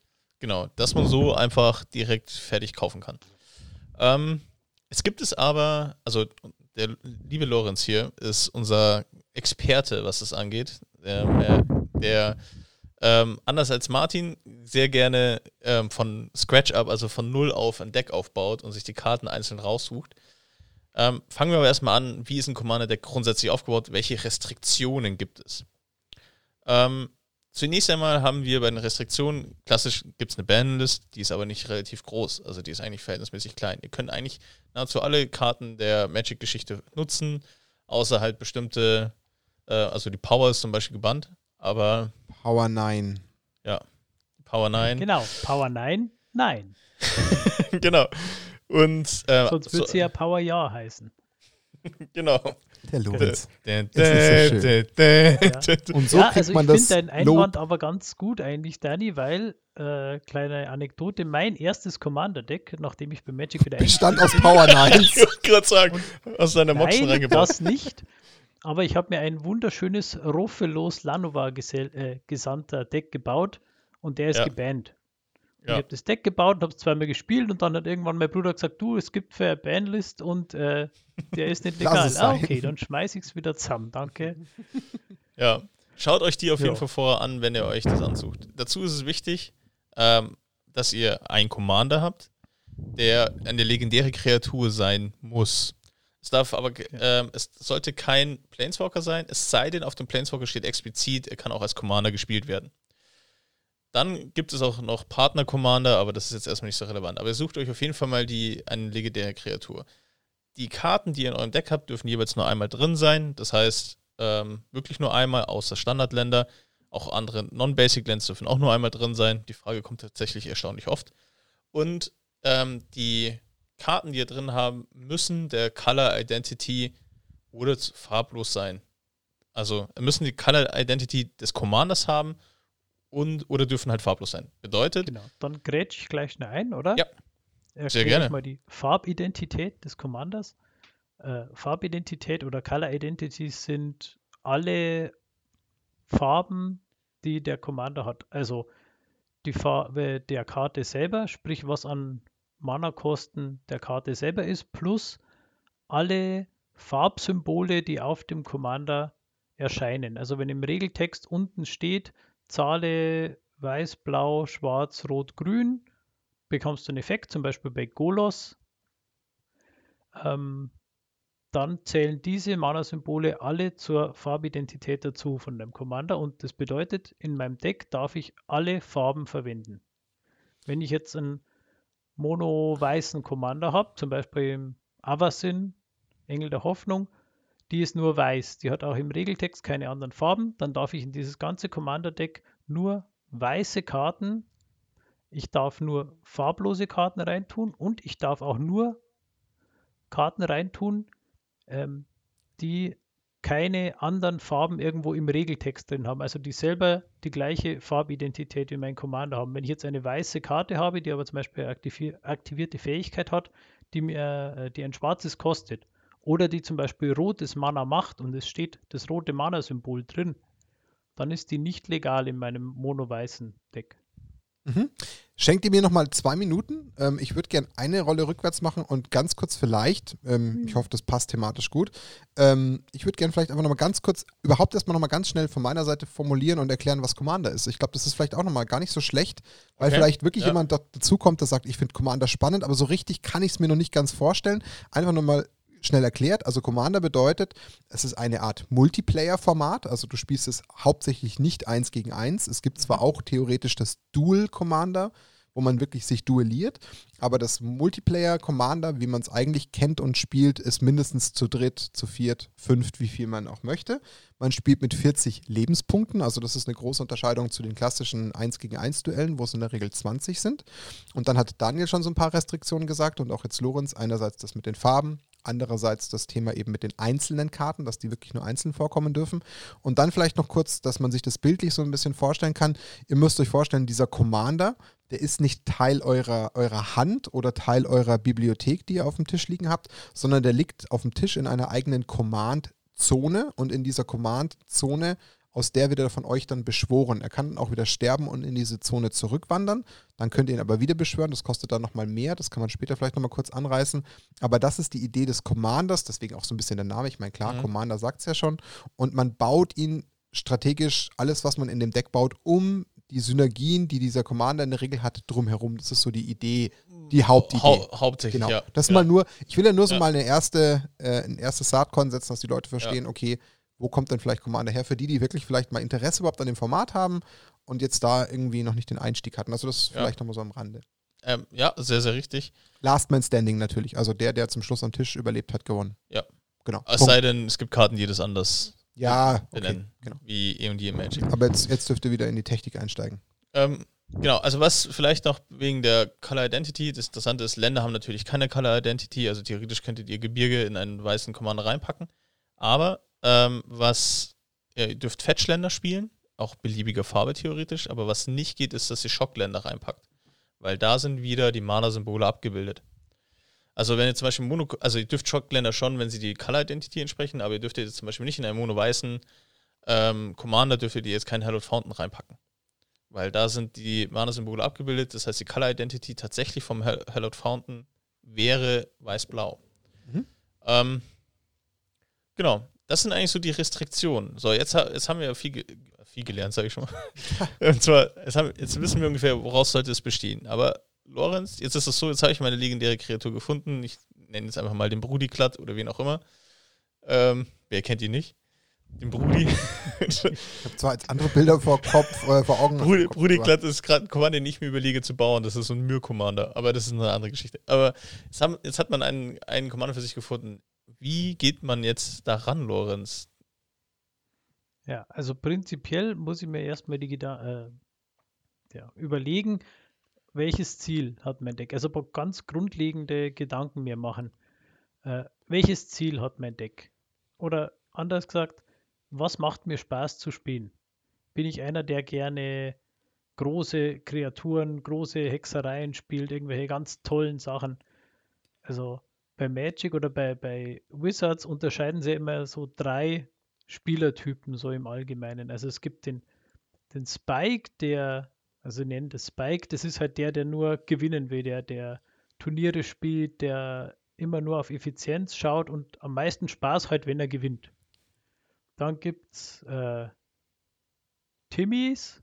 Timmys. Da bin ich mir, ja, Timmy! also es gibt äh, Timmy, Johnny und Spike. Ich weiß aber nicht, welcher der Timmy und welcher der Johnny ist. Ich glaube, der Timmy ist eben der, den ich erst gesagt habe, der gerne große, tolle Sachen spielt, einfach so 10 Mana, ähm, eine Kreatur mit 100, 100 äh, oder eine, eine Maritlage rausbringt. Okay, und der dann die zwei blauen Mana vom Gegner übersieht, wahrscheinlich. Ja, genau. und dann slap. Und ähm, Johnnies wären welche, die, äh, jetzt mal bös ausgedrückt, die, die sich selbst für sonderlich schlau halten ähm, und gerne schlau sind. Also die gerne irgendwelche verrückten Kombos finden, die Karten irgendwie in einem ganz anderen Kontext einsetzen, wie sie normalerweise eingesetzt werden, die halt irgendwie besonders ums Eck denken und hier, wenn ich das spiele und dann das und dann den und ich habe den im Spiel, dann kriege ich zwei Karten. Oder so. Aber die, Äh. ähm, aber das sind, sind das jetzt Spieletypen von Wizards oder sind das Ja, also Spieletypen? Na, Die Wizards wirklich definiert hat? eigentlich ganz gerne auf diese drei Typen. okay, interessant. Also nur so eine ganz grobe Kategorisierung halt so. Mensch, Ja. hätten wir das vorher gewusst, dann hätten wir den, den Nis mal drauf angesprochen, mit was sie genau mit Timmy meinen. Ähm, ja, also man sollte sich, wenn man schon länger Magic spielt, ein bisschen im Klaren sein, was möchte ich von dem Deck. Also welche, welche Art Deck, welche Art von Spiel möchte ich da. Und wenn ich natürlich ganz neu zu Commander komme, dann ist es klar, dann schaut es ganz anders aus, weil dann weiß ich ja vielleicht gar nicht, was macht mir denn Spaß. Ja, dann da würde ich einfach sagen, ganz am Anfang, ich habe auch so angefangen, such dir einen Commander, den du einfach irgendwie hübsch findest. Also, den du, nee, so blöd wie es klingt, aber am Ende des Tages, der erste Commander baust du dir erstmal so zusammen, sagst, du findest den irgendwie cool oder der macht, den, den, hast, den gegen den hast du schon mal auch in anderen Formaten im Standard oder so gespielt und ähm, dann nimmst du halt einfach den. So. Genau. Also Wenn das wäre auch gleich die Plan- nächste Überlegung. Generell, welchen Commander möchte ich spielen? Welche Kreatur, welches, äh, ja, welche Mechanik gefällt mir da? Also das ist der nächste Punkt, natürlich sich einen Commander rauszusuchen, normalerweise. Man Ja, kann das Pferd immer auch von hinten aufzäumen, aber wir wollen jetzt von den Grundlagen reden. Ich habe mir zum Beispiel, was ich mir komplett selber gebaut habe, ist mein Scorpion-Gott. Also die Skorpion-Gottheit aus Amonkhet habe ich mir selber gebaut. Und ähm, da ging es eigentlich auch damit los, dass ich den Commander halt hatte. Also ich Das ist hatte übrigens von Karte Hour und of Devastation, Was macht der und was baue ich dran? Ja. ich, ich habe nur gemeint, dass der Scorpion, ich habe nur, äh, der ist von Hour of, Hour of Devastation. Also nicht Ah ja, Hour. genau. Aus dem Amonkhet-Block. Aus dem Amonkhet-Block, ja, danke. Sorry. Ich habe es mal in dem Moment, als ich es ausgesprochen habe, gedacht und mir gedacht, ach, das merkt kein Mensch. Ja, nicht, dass wir Ah, irgendwie Hass Und dann kam Dani. Ja. Ich Wir sehe schon die Klugscheißer. Kommentare wieder bei YouTube. Okay. Ähm, Ähm, nächster Gedanke, grundlegend, wie stark soll denn das Deck werden? Weil man muss eins wissen, Commander hat Zugriff auf gut 20.000 verschiedene Magic-Karten. Eigentlich alle Karten, die jemals gedruckt worden sind, sind legal, außer sie sind halt auf der Bannliste. Das heißt, Commander ist ein Format, das kaputt ist. Also, wie man auf Englisch schon sagt, das ist broken. Ähm, man kann eigentlich mit jedem Commander ein Deck bauen, das Turn, also im ersten bis vierten Zug garantiert gewinnen kann. Aber die Frage ist halt, will man das? ja, warum sollte ich es nicht wollen? Kommt drauf an, wenn jetzt du eine feste Spielgruppe hast und deine Freunde haben alle Decks, die so, ja, ein bisschen mehr auf Spaß sind, die mehr so, äh, ja, ich möchte meine Kombos aufbauen oder ich möchte ganz viele Kreaturen bringen und das dauert halt. Also klassisches Commander ist nicht so so kompetitiv, sondern mehr so auf Spaß ausgelegt. Und wenn ich dann dazu komme und habe ein Deck, das darauf ausgelegt ist, äh, im dritten Zug zu gewinnen, dann macht es die ersten zwei Spiele vielleicht Spaß und dann sagen die anderen, ja, du, äh, danke, dass du da warst, aber wir spielen jetzt ohne dich weiter. Ja, genau, das ist vielleicht ein ganz wichtiger Punkt. Commander ist grundsätzlich eher ein casual-lastiges Format, einfach alle allein vom Multiplayer her. Das heißt, ähm, ihr solltet, da steht der Spaß eigentlich auch im Vordergrund. Natürlich gibt es wie in jedem Format auch diese Spikes, die gerne, ähm, denen es einfach zu lange dauert, die keine Geduld haben. Aber Commander, ein Commander-Spiel kann durchaus auch mal drei, vier Stunden dauern, wenn es komplett eskaliert. Und das ist auch, das muss man mögen. Und ähm, deswegen ist die Playgroup so wichtig, dass man sich irgendwie so ein bisschen abstimmt. Gehe ich mehr aufs Flair, gehe ich mehr auf, uh, auf Combo, weil so ein Deck kann ganz schön teuer werden, wenn ich. Das wollte ich auch gerade sagen. Also gerade dieser Kostenfaktor, den darf man da nicht ignorieren, ja. weil wenn ich jetzt von einem ganz normalen, ähm, weiß ich nicht, Standard, Modern oder Legacy Deck äh, ausgehe, dann habe ich meine 60 Karten plus 15 Karten Sideboard, dann bin ich bei insgesamt 75. Wenn ich jetzt aber nochmal 25 Karten on top packen muss und ich will so ein kompetitives ähm, Commander-Deck, dann geht es mal richtig ins Geld. Ja. Denn, und das ist ja genau das, außer wenn man es mal Legacy nimmt, aber selbst bei Commander darfst du ja zum Beispiel sowas wie Dual Lands spielen. Und wenn du so Dual Lands hast und du hast irgendwie einen dreifarbigen Commander, dann kann es schon richtig teuer werden. Es kann teuer werden, dann hast du noch die Moxe, die du spielen ja, darfst. Egal was, also und, da, du schon richtig. Und in der Regel sind noch Commander-Spieler, finden es cool, ihre Commander auszufoilen oder ähnliches. Also du nimmst ja nicht die einfachste Variante, nimmst gleich eine Foil. Also es gibt schon Deck, auch genauso wie es Modern oder sonst wo Decks gibt, die halt auch ihre 2.000, 3.000 Euro locker auf den, auf den Tisch legen und dabei nicht mal ultra kompetitiv sein müssen. Mhm. Und ja, das ist ein ganz wichtiger Punkt. Also man sollte vielleicht sich auch so ein bisschen über das Budget Gedanken machen. Also einmal ist die Stärke und einmal natürlich das Budget auch eine Relevanz. Wobei Am Ende des Tages, man natürlich ja. beim Commander dazu sagen muss, dadurch, dass es eher ein äh, Casual, also ein Freizeitformat ist, kann man auch mit sehr wenig Geld gut funktionierende Commander bauen. Ja, das stimmt das auch. Ist definitiv richtig weil ja noch viel Diplomatie mit reinkommt bei dem Ganzen, weil man natürlich so ein bisschen was aussitzen kann. Da gibt es schon genug Möglichkeiten. Genau. Und am Ende des Tages ist es, glaube ich, auch vielleicht noch eine ganz wichtige Sache, also ich kann es für mich sagen, ich habe damals mit Edgar Markov angefangen, weil er mir einfach zugesteckt wurde, aber du hast doch auch ein Stück weit eine emotionale Bindung zu sowas. Also ja. so kann ich auf jeden Fall sagen, also ich würde es bis heute, und ich habe schon einige Decks zerlegt, ich würde es bis heute nicht übers Herz kriegen, meinen Edgar Markov zu zerlegen. Ja, mein, mein erstes ja. Commander-Deck und mein erstes Magic-Deck überhaupt. Gut, das sind zwei Komponenten, aber trotzdem. Also ich denke, dass Commander schon deutlich mehr mit Emotionen verbunden ist als so normale andere Formate, ähm, die, die Decks, die man dort spielt weil dort auch das Meta wahrscheinlich in der Regel deutlich ähm, volatiler ist und mehr, sich mehr bewegt. Und hier ist es so, in der Regel hält so ein Meta bei Commander gefühlt ewig. Ich meine, klar, da kommt mal ein neuer, starker, vielleicht auch ein neues Set hinzu. Aber alles in allem hast du da so viele Möglichkeiten, ihn wieder ein bisschen umzubauen, ihm wieder eine neue Spiciness zu geben, dass er sich halt einfach auch lange halten kann. Und das ist so eine Sache, dann bleibt er halt einfach lange ja. Teil deiner Sammlung. Definitiv. Also mein Lucas Gott würde ich jetzt auch, löse ich auch nie auf. Ähm, ganz einfach, weil das war der erste, den ich genau. richtig gebaut habe. Nee, das, das auf jeden Fall. Aber ähm, Lorenz, du hast jetzt auch gerade gesagt, wir haben ja das ganze Thema Stärke des Decks.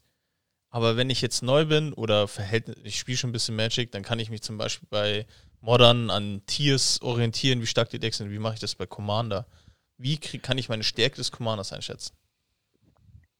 Also da gibt es verschiedene Möglichkeiten. Ähm, ja. Moment. Ja, also man kann prinzipiell mal darauf abstellen, natürlich, äh, wie weit oder wie schnell will das Deck gewinnen. Das ist vielleicht eine ganz gute Möglichkeit zu sagen, wenn mein Deck optimal läuft und mir keiner reingrätscht von den anderen, in welchem Zug kann ich zuverlässig gewinnen? Also, wir reden hier von, sag mal, äh, Competitive EDH Decks, also Competitive Commander, das ist eigentlich nochmal ein bisschen eine andere Hausnummer als normales Commander, aber die, die Decks können normalerweise im zweiten, dritten, spätestens vierten Zug gewinnen. Und zwar immer. Ja. Und wenn ich jetzt sowas wie ein vorkonstruiertes Deck habe, die sind halt darauf ausgelegt, dass sie aufbauen und aufbauen und dann ihre Synergien ausspielen und dann gewinnen die halt im achten, neunten, zehnten Zug erst die sind dann halt erst so weit. Und so kann man es eigentlich relativ gut ähm, ja, einschätzen ja. bzw. kategorisieren. Was natürlich immer dazu, dazu kommt, ist äh, die Tatsache, dass da noch drei andere Leute da sind, die vielleicht was dagegen haben. In der Regel ist man immer schnell nicht jedes Target, ja. Competitive Match in der dritten Runde vorbei. Ja. Das ist ein, Und deswegen kann ein normaler Commander einmal schlimmstenfalls, sage ich jetzt mal, drei bis vier Stunden dauern, weil wenn halt noch ein Boardwipe kommt und da nochmal was zerschossen wird und der wieder aufgehalten wird, dann kann das natürlich dauern. Aber so prinzipiell von der Grundidee her kann man sich schon dran orientieren, mhm. wenn man die Stärke von seinem Deck ein bisschen einschätzen möchte. Also es gibt auch noch eine, eine Liste, die, glaube ich, ganz gut beschrieben ist. Die können wir vielleicht in den Show Notes reinpacken. Ähm, wo wir, es gibt auch tatsächlich eine Skala von 1 bis 10, wo Leute versucht haben, Kriterien zu definieren, die sie dann eigentlich, ähm, wo du dein Commander-Deck einordnen kannst, ob es eine Stufe 7, 8, 9 oder sonst, sonst was ähnliches ist. Also da, äh, das hilft vielleicht auch, aber das ist eher für die Erfahrenen, die schon vielleicht den einen oder anderen Commander gespielt haben. Ansonsten ist, glaube ich, wahrscheinlich tatsächlich die Variante, wie schnell gewinnt mein Deck vom, vom Lorenz äh, am besten. So, jetzt haben wir, okay, wir haben einen Commander ausgesucht, soweit waren wir jetzt schon. Wir haben eine Deckstrategie definiert. Ähm, welche Bestandteile brauche ich denn eigentlich noch in so einem Commander-Deck? Also es gibt ein paar so, so Grundkategorien an Sachen, an, an, Zaubern, die man eigentlich immer haben sollte. Ähm, ich berufe mich da hauptsächlich auf die The Command Zone, den, den Podcast bzw. den YouTube-Kanal. Die haben das vor ein paar Jahren schon mal relativ ausführlich gemacht und die haben so Grundkategorien definiert. Ähm, zum Beispiel, ich fange jetzt einfach mal an von vorne, man braucht mh, hm, Antworten auf die Gegner, also gezielte Zerstörungszauber oder auf Englisch Targeted Removal Spells. Das sind halt einfach Sachen wie zerstöre eine Kreatur deiner Wahl, zerstöre ein Artefakt deiner Wahl ähm, oder schicke eine Karte deiner Wahl ins Exil, wo ich halt einfach ganz gezielt auf einzelne Karten des Gegners reagieren kann, weil ich weiß, wenn das noch länger liegt, dann verliere ich nächste Runde. Ähm, von dem sollte man so, sagen wir mal, fünf bis acht drin haben. Also möglichst natürlich flexible Karten, also zum Beispiel sowas wie ähm, äh, English genau. Unmaking oder ist zum Beispiel sowas, genau. da kannst du Permanent exilen und kriegst, verlierst drei Leben oder so. Genau, also wenn halt draufsteht, ich kann äh, jede bleibende Karte zerstören, dann ist es besser als äh, was, das nur Kreaturen zerstört oder nur Planeswalker oder ja. ja. also möglichst flexibel.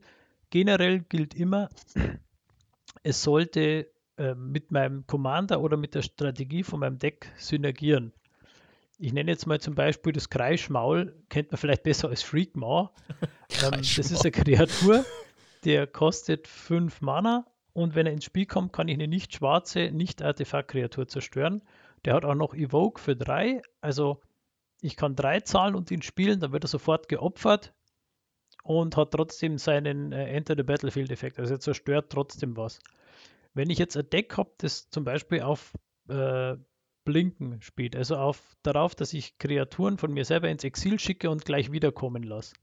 Dann will ich als Zerstörungszauber natürlich sowas wie den Shriekmaw drin haben, weil dann kann ich den ausspielen, kann was zerstören, kann ihn blinken, er geht raus, er kommt wieder, zerstört nochmal was, macht es nochmal und kann den immer wieder nutzen. Oder zum Würdest Beispiel. Den, äh, kurze Frage. Ja? Wenn ich den Shriekmaw spiele, ist das für dich ein Targeted Removal oder ist das für dich eine Kreatur? Wie würdest du der den ist, einkategorisieren? Der ist beides.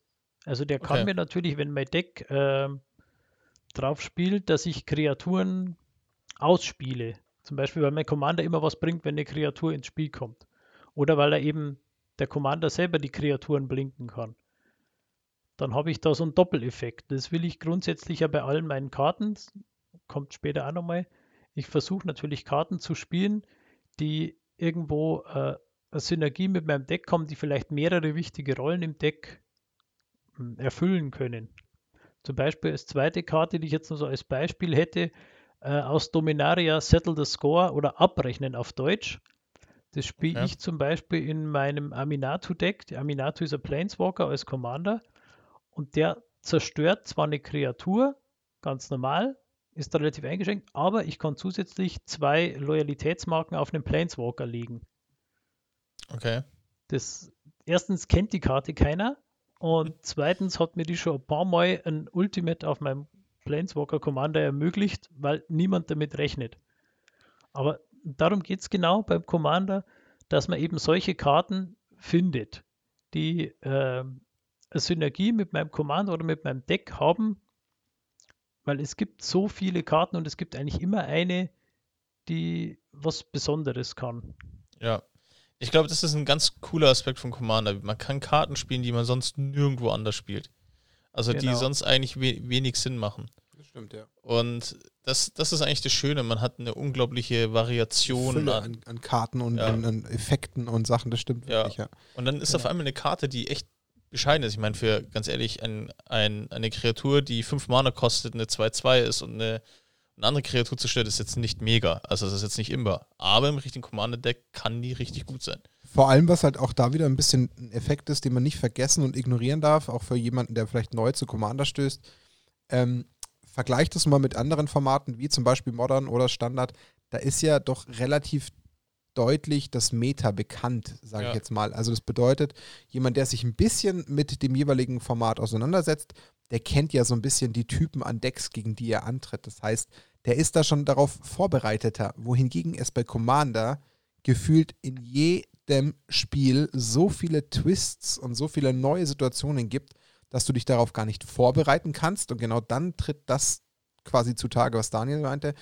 Da sind Karten dabei, die hat niemand auf dem Schirm, wie auch. Und plötzlich kommt diese Karte um die Ecke und kann gar nicht gehandelt werden, weil die Leute einfach gar nicht wissen, dass diese Karte jetzt einfach kommen wird und dass die Teil des Decks ist, weil es einfach vielleicht zu absurd ist. Und das Ja. ist das Schöne und diese facettenreiche Situation, die halt Commander mit sich bringt. Und die können dann auch günstig sein. Das können Ja. wirklich. Comments sein, die trotzdem richtig Wirkung haben und richtig reinbuttern. Und das kann dann schon wirklich manchmal für ein paar entsetzte Gesichter sorgen äh, oder, oder entsprechend Ja.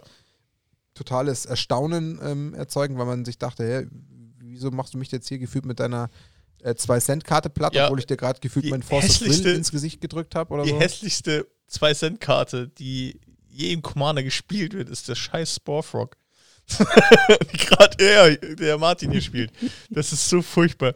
Die, da kannst du noch, da kannst du, dann hast du ein Board draußen. Ich meine, das muss 300, 400 Euro wert sein. Das ist scheißegal, solange dieser bescheidene Sporefrog da liegt.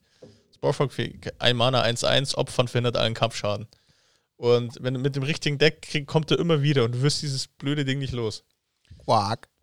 das, ist echt, das ist echt schlimm. Ja, aber aber genau das ist wieder das, was wir schon gesagt haben. Du brauchst Karten, die halt in deinem Deck funktionieren. Es muss Ja. keine tolle Karte sein, aber sie muss bei dir funktionieren. Korrekt. Genau. Ja. Ähm, vielleicht noch kurz zwei Sachen zum Thema äh, gezielte Zerstörungskarten. Ähm, zum einen, Exilen ist gerade im Commander deutlich besser als Zerstören. Weil dadurch, dass Ja. man so viele Karten zur Auswahl hat, gibt es auch sehr viel mehr Sachen wie Indestructible zum Beispiel. Gibt relativ viel und Ja. dann ist halt die Zerstörkarte einfach tot. Und mit Ja. äh, Und Exile ist man generell besser bedient. Zum anderen ähm, sollte man auch auch. nicht vergessen, dass man Artefakt und Verzauberungszerstörung mit einbaut. Weil im Auch das? Commander sind Verzauberungen gerade hochproblematisch, weil es eben extrem viele verschiedene gibt und die teilweise sehr, sehr stark sind, auch mit Artefakten. Ähm, also nicht sich nur auf die Kreaturen beschränken, sondern schauen, man sollte irgendwie auch was im Deck haben gegen ein Artefakt oder gegen Verzauberungen. Zahlst du Außer zwei man mehr? spielt schwarz dann oder rot. Ich glaube, das hat er jetzt nicht gehört. Selber schuld. Zahlst du zwei mehr? Nein. Genau. Ähm, Ja, genau. Schönes Ja. Beispiel.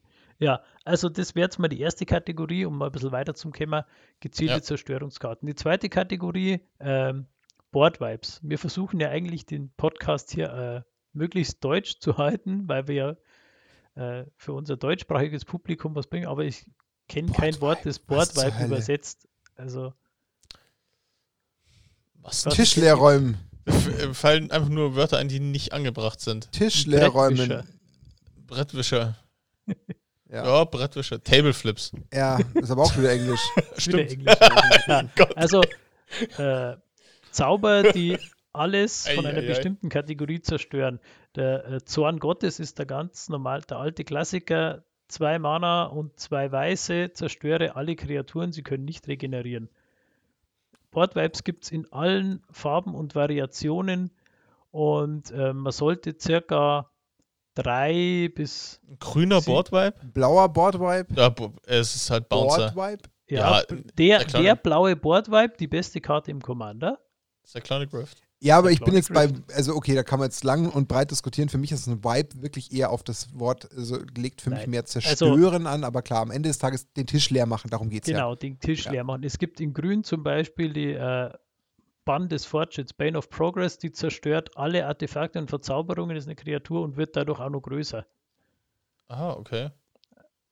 Ähm, sowas zum Beispiel. Oder aus, ah, wie heißt denn, Rampage of the Clans aus dem letzten Ravnica-Block.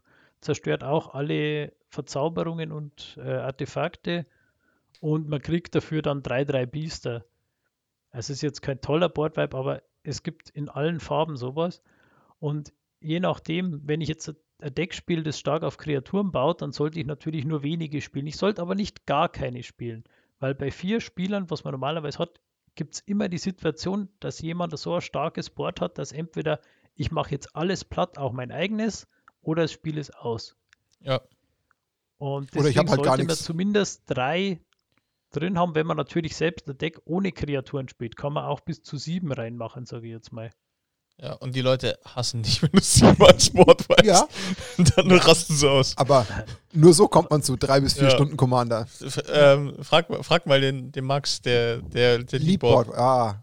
Und dann Neben Eldrazi sein Most Favorite. ja. Eldrazi Boardwipe Tribal, das wäre was. Zum Beispiel All is Dust. ja, Ja, alles das. Der stimmt. Eldrazi, Eldrazi Boardwipe. Ja, also auch bei Boardwipes gibt es alle möglichen Varianten. Zum Beispiel, ich habe ein Mauerndeck, das spielt ein äh, Austere Command, äh, nüchterner Befehl auf Deutsch. Der kann zum Beispiel alle Kreaturen mit Stärke 3 oder mehr zerstören. mhm. Ideal, weil mein ganzes Board bleibt liegen. Ja. Also mit dem Thema kann man sich auch ein bisschen auseinandersetzen. Man kann natürlich auch einfach nur einen Zorn Gottes in jedes Deck reinbauen, das weiß hat, ist auch in Ordnung. Ja. Aber Mache ich zum Beispiel. Aber der solide. Zorn Gottes ist halt teuer immer noch. Das ist eh verrückt. echt? Ja, der liegt bei 15 Euro oder so. Was? Okay. Oder? Wobei jetzt mit, mit, Reprint. mit Reprint Double Masters ist er günstiger. Stimmt, da liegt auch, er bei der bisschen- 3, 4 Euro. Ich glaube, dass er auch abgenommen hat, ja. Ja, Stimmt. gut. Aber Damnation ist teuer. Ist das gleiche, nur in schwarz. Das ist absolut teuer. Da habe ich jetzt letztens jetzt eingeführt. Aber gut, ist ja wurscht. Soll nicht Thema Egal. sein. Also denkt an eure Boardvibes und dann kommen wir zur nächsten. Jetzt kommen die zwei wichtigeren oder die wichtigsten Kategorien eigentlich außer Ländern. Ähm, Ramp, Mana-Beschleuniger, ist im Commander extrem wichtig, weil dadurch, dass du zum einen drei Mitspieler hast, also zu viert bist, kommst du nur jedes vierte Mal dran ähm, und musst schauen, dass du dein Mana irgendwie aufbaust. Du musst halt schauen, äh, das Spiel geht länger, du hast mehr von deinem Ramp in einem 1 gegen 1. Kann es halt sein, wenn ich gegen äh, ein Agro-Deck spiele, dann bin ich tot, bis ich meinen Ramp nutzen kann. Im Commander wird das normalerweise nicht passieren. Das heißt, ich kann meine Ramp-Karten, die mir Mana-Vorteile bringen, besser und länger nutzen. Ähm, Und vor allem die, die gerade in so größeren Runden dann mehr Effizienz äh, mit sich bringen, diese Karten, die kosten halt einfach auch mehr. Es ist halt Ja. einfach so. Genau. Ähm, also Ramp oder Mana-Beschleuniger sollte man mindestens 10 im Deck haben, so als, als Daumenregel. Je günstiger, desto besser. Also es gibt mittlerweile so viel guten Ramp für zwei Mana. Und ich rede jetzt nicht nur von Grün, weil Grün ist generell unschlagbar drin, äh, Mana zu produzieren, weil Grün hat den Vorteil, Grün kann Länder aus der Bibliothek ins Spiel bringen. Und Länder sind einfach extrem schwer zu handeln durch den Gegner. Also ich weiß nicht, ob du es noch sagen wollen würdest, aber kleine Ergänzung, was ist mit Mana Ramp oder auch Mana Beschleuniger gemeint? Das sind in erster Linie Kreaturen, die man spielen kann, die auf sich selbst dann eben im Regeltext stehen haben, dass sie noch weiteres Mana erzeugen oder aber auch Artefakte. Mhm. Das sind eben besagte ähm, Mana-Beschleuniger. Darum geht es halt einfach, dass du dir eben eine Kreatur ausspielst in der ersten Runde. Zum Beispiel diesen Lanova-Elfen. Der lässt dich dann in seiner nächsten Runde, wenn er seine Einsatzverzögerung quasi abgeschlossen hat, lässt er dich zum Beispiel zusätzlich auch ein grünes Mana machen, wenn du es denn möchtest. Und das ist damit gemeint. Das heißt, ihr sorgt dafür, dass ihr in Runde 2, in Runde 3, in Runde 4 mehr Mana zur Verfügung habt als über eure eigentlichen Länder, die ihr ausgespielt habt. Und das ist die Idee hinter diesen Mana-Ramps in erster Linie. Nur eine Ergänzung zum Beispiel, aber was immer besser ist, lieber spiele ich statt für zwei Mana, keine Ahnung, irgendein Talisman, spiele ich lieber ein Rampart Grove. Also eine Hexerei, die mich ein Land raussuchen lässt. Weil ich einfach Artefakte oder Kreaturen können removed werden. Dann habe ich mein Ramp wieder verloren. Während das Land Rampant Growth kann gecountert werden. Kann, klar, aber wer countert ein Rampant Growth? Ah. Also wir können fangen nicht damit an zu sagen, jede Karte, die gecountert werden kann, ist schlecht und jede Kreatur, die nicht indestructible ist, ist auch schlecht, weil sie zerstört werden kann. Nein, aber die, wenn ich die Wahl habe, theoretisch, dann, ähm, wenn ich die Möglichkeit habe, mir für zwei Mana ein Land rauszusuchen, ist es in der Regel besser, als wenn ich für zwei Mana Artefakt spiele, was in der Regel Mana macht. Wobei genau. Artefakte wiederum das Vorteil, den Vorteil haben, dass sie natürlich zwei Farben zum Beispiel machen können. Genau, also ganz klassisch äh, oder gute zwei Mana Artefakte sind die Petschaften, man kennt sie eher als Signets. Die machen äh, für ein Mana beliebiger Farbe machen sie dir zwei Mana mit bestimmten Farben. Also es gibt für jede Farbkombination gibt es ein, ein Petschaft. Dann gibt es ganz neu noch das Arcane Petschaft oder Arcane Signet, das macht beliebiges Mana. Es gibt, wie du schon gesagt hast, die Talismane. Ähm, es gibt das Farsig, Fernsuche oder wucherndes Wachstum für zwei Mana in Grün, das sein Land bringt. Also für zwei Mana kannst du relativ gut schon dir einen Vorteil von einem Mana in der Regel verschaffen. Und das ist insofern gut. Man kann natürlich auch äh, im Commander Sachen wie einen vergoldeten Lotus spielen. Ein Gilded Lotus, der kostet 5 Mana und macht dir 3 Mana einer beliebigen Farbe. Klar bringt dir der mehr. Ein Tran Dynamo kostet 4 Mana, macht 3. Der macht natürlich verhältnismäßig sehr viel mehr Mana, ist aber für einen Gegner wiederum ein sehr viel attraktiveres Ziel, wenn er einen Artefaktzerstörer hat. Also wie oft mir schon äh, goldene Lotusse zerschossen worden sind, einfach mit einem Effekt, den der Gegner halt gerade hatte und ich habe jetzt kein besseres Ziel, also schieße ich dir deinen Lotus kaputt. darum spiele ich keine Lotus, sondern nur noch Moxe. Sorry, muss ich kurz fallen lassen. ja, ne, also tatsächlich die kleinen Ramp Spells, die bringen nicht so viel massiv, aber sie sind schneller da und sie sind nicht so attraktiv, um sie kaputt zu machen. Wie wir schon gesagt haben, Grün ist generell eigentlich unschlagbar, weil sie Länder rausbringen können. Es gibt auch äh, Zauber, die bringen nicht nur Standardländer, sondern die bringen beliebige Länder rein, was im Commander extrem stark ist, weil du wirklich alle Länder spielen kannst. Also da kannst du ja. genau das raussuchen, was du möchtest, sollte man vielleicht bei der Auswahl der, der Zauber auch darauf achten, wenn es geht, einen zu spielen, der jedes Land finden kann und nicht nur Standardländer.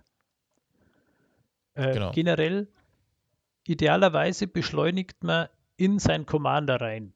Das heißt, wenn ich einen Commander habe, der vier Mana kostet, dann bringt mir das nichts, wenn ich einen, einen Ramp habe, der drei kostet, der mich quasi vom meinem dritten Land in Turn 3 auf 5 Mana in Turn 4 bringt, weil ich für den 4 Mana Commander ja nur 4 brauche. Wenn natürlich ein Commander habe, der 7 oder 8 kostet, dann kann ich Ramp spielen, wie ich will. Aber man sollte das schon auch ein bisschen beachten, ähm, den Commander sozusagen schneller rauszubringen, wenn das Deck denn auf den Commander aufbaut, was es normalerweise tut.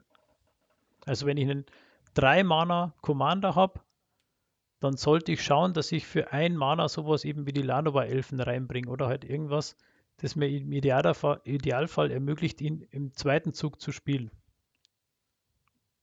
Ja, genau. auf jeden Fall. Gut. Ansonsten, klar, Ramp ist jetzt nicht das Aufregendste und nicht das Tollste auf der Welt.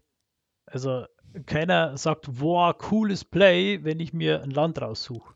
Oh, Moment. Also, wenn, also ja. ich, hab, ich hatte schon Fälle, wo ich dann ähm, in Turn 1 mein Mox Diamond gelegt habe, damit einen Soul Ring bezahlt und mit dem Soul Ring habe ich dann einen Grim Monolith rausgelegt. Ja. Dann haben sie schon gesagt, wow, Dann, dann schon. Na, aber ich will eigentlich darauf hinaus. äh, das ist jetzt nicht das, wo ich sage, ja, mein äh, Themendeck macht, äh, keine Ahnung, ich spiele Mauern, ich spiele Elfen und dann spiele ich aber einen Ramp-Spell. Der passt nicht so richtig rein in das Ding, der ist jetzt nichts Tolles, aber es ist halt wichtig. Das ist das Fundament von meinem Deck, ist ja. immer das Mana und deswegen sollte man auf keinen Fall am Ramp sparen. Das würde Ja. ich damit nur aussagen. Das sind die zwei grundlegenden Säulen, ist Ramp und das zweite, das ist jetzt die nächste Kategorie, zu der wir jetzt kommen, ist Karten ziehen. Card Draw Spells. Sachen, die mir ermöglichen, mehr als meine eine Karte pro Runde zu ziehen. Weil die beiden Grundressourcen ähm, in Magic sind Karten auf der Hand oder spielbare Karten und Mana. Mana haben wir gerade schon. Und das zweite ist Ja. Karten. Je mehr Karten ich habe, umso mehr Optionen habe ich, umso mehr Möglichkeiten habe ich auszuspielen, zu reagieren oder meinen eigenen Plan voranzutreiben. Card Ja. Sollte man also auch mindestens 10 Karten spielen. Idealerweise wieder synergiert es mit meinem Commander, sprich, äh, ich kann den Commander irgendwie nutzen, um die Karten besser zu machen. Oder die Karten sind dank meines Decks, dank dem, wie mein Deck aufgebaut ist, sind sie besser, als sie normalerweise wären. Weiß ich. Genau.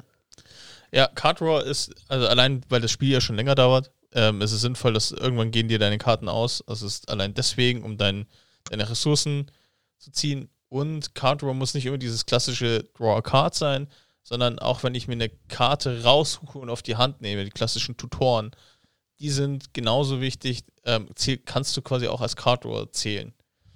Ähm, die Frage, wie stark du, wie stark du tutorst, also je nachdem, also ein Tutor, der dir die Karte nur oben drauf liegt, ist jetzt kein Card Draw, aber der, der mir auf die Hand nehmen lässt.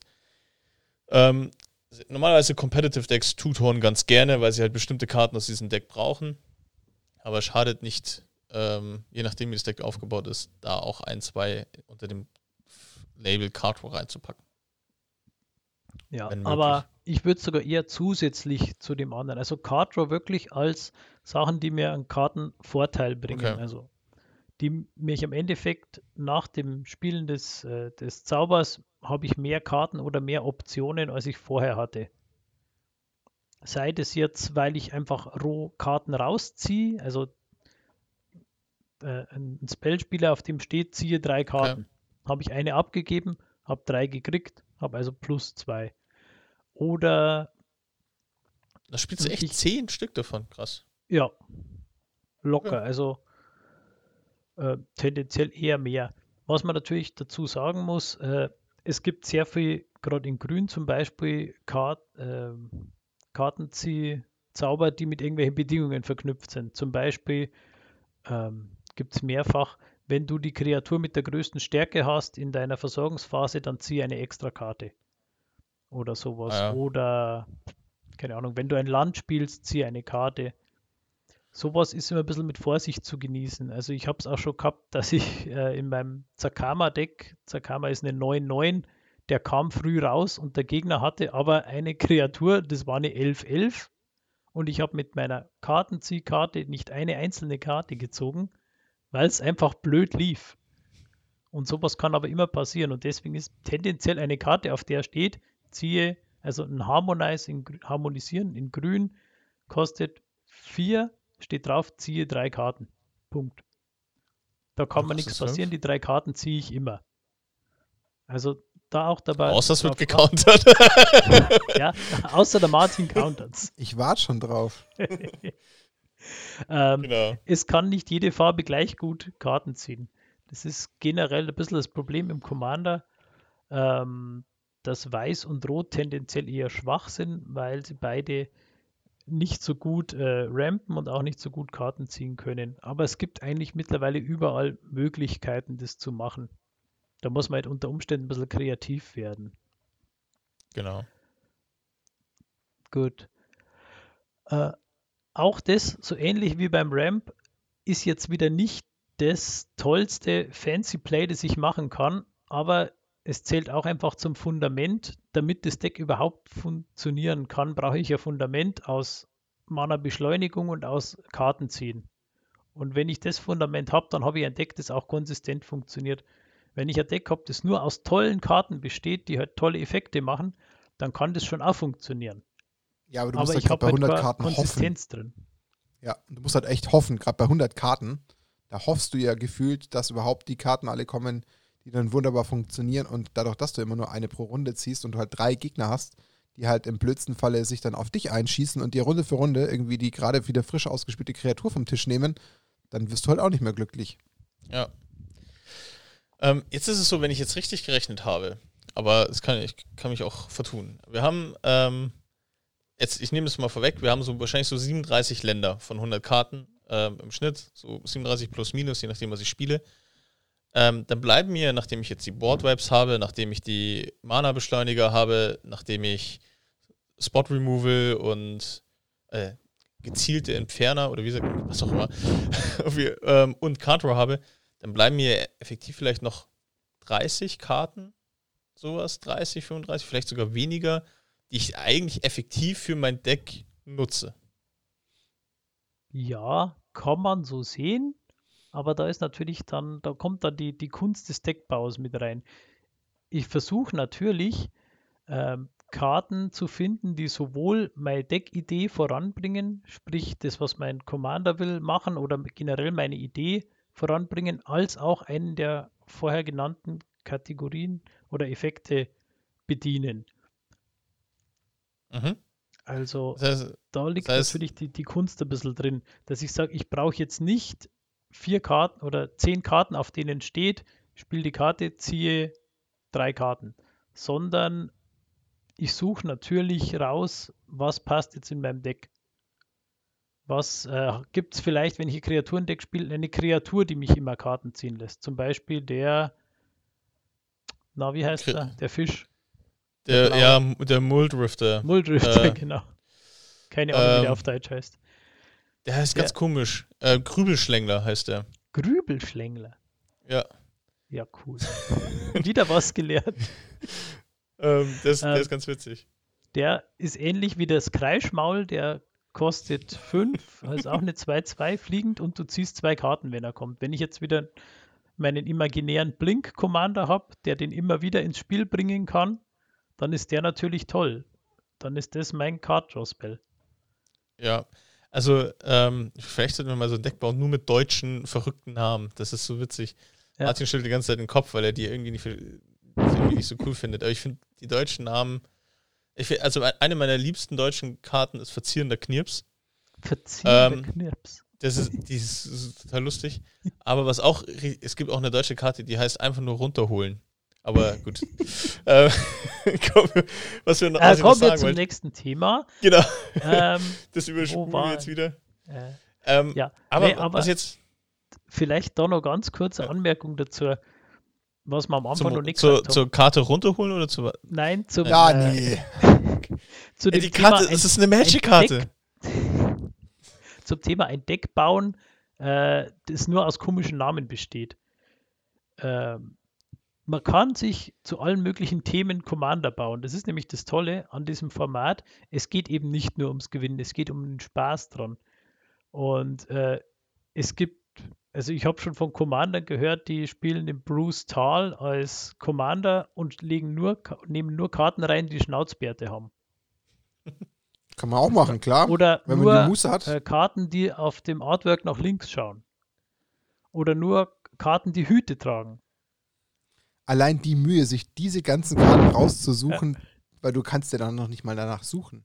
Du kannst ja. aber Scryfall oder egal wohl, du kannst ja nicht danach suchen. Da kommen wir noch hin die, das wäre nämlich genau der Punkt, wo, wo ich auch zeittechnisch, wo wir uns jetzt mittlerweile auch bewegen, ähm, hinkommen möchte. Jetzt stehe ich ja als Anfänger, ja, vor der, jetzt habe ich jetzt von dir, Lorenz, gehört, wie die ganze Aufteilung grob sein sollte. Jetzt geht es darum, meine Karten zu finden.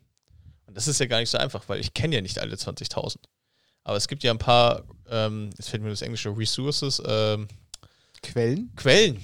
Es gibt ein paar Quellen, die ich im, im Netz finden kann.